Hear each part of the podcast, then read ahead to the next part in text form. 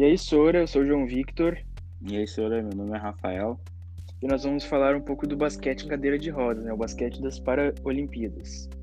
Uh, o basquete em cadeira de rodas, ele foi inspirado no basquete tradicional, porém adaptado primeiramente para os soldados norte-americanos que tinham sido feridos na Segunda Guerra Mundial.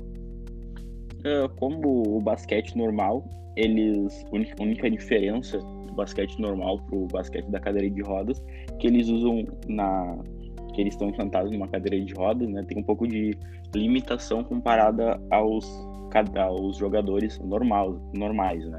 E o jogador ele deve quicar, arremessar ou passar a bola a cada dois toques dados na, na cadeira de rodas. As cadeiras de rodas utilizadas na, no, no basquete paralímpico elas seguem padrões estabelecidos pela Federação Internacional do Basquete em Cadeira de Rodas. Uh, a classificação dos atletas, ela é diferente da, da NBA de outro tipo de basquete, ela funciona um pouco diferente. Os jogadores e a equipe, ela possui uma limitação numa, de uma escala, né, que tu não pode ultrapassar esse limite. Uh, a classificação funcional dos atletas são avaliados conforme o comprometimento físico-motor em uma escala. Essa escala vai de 1 a 4,5 na avaliação uh, unitária de cada atleta. Quanto maior a deficiência, vai ser menor a classe desse, desse atleta que ele vai ser avaliado. E a soma dos números da equipe de 5 pessoas, ela não pode ultrapassar a soma de 14 pontos. Uh, e elas são disputadas 4 quartos de 10 minutos cada.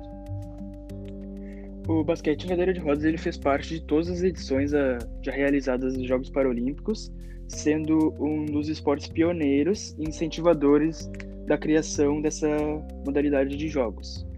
As mulheres elas, elas entraram em cena nos Jogos Paralímpicos a partir do ano de 1968, nos Jogos de Tel Aviv. Uh, a, a gente separou alguns, alguns atletas para a gente mencionar.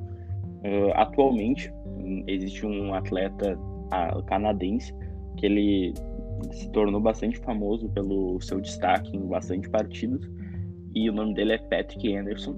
Ele é considerado o melhor jogador de basquete de cadeiras de rodas do mundo, além de ser uh, um dos melhores que já passou pela modalidade. O atleta canadense ele é reconhecido pelos seus talentos dentro e fora da quadra o que lhe já garantiu fama internacional como modelo e embaixador do esporte. Uh, algumas habilidades do Anderson, do Anderson em quadra é a questão do, da mobilidade que ele tem com, uh, comparada com os outros, que ele não tem uma deficiência tão forte quanto aos outros. Então, uh, ele já é avaliado num, num teor maior comparado aos outros atletas do time dele.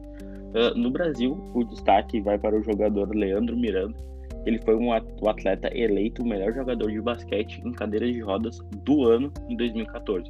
Ele conquistou duas medalhas de bronze no Parapan e no tricampeonato sul-americano e diversos títulos nacionais que o time já coleciona. Uh, a única diferença, na verdade, das regras que o basquete em cadeira de rodas possui do basquete convencional é que tem, existe uma limitação de no máximo dois toques no chão antes de passar a bola.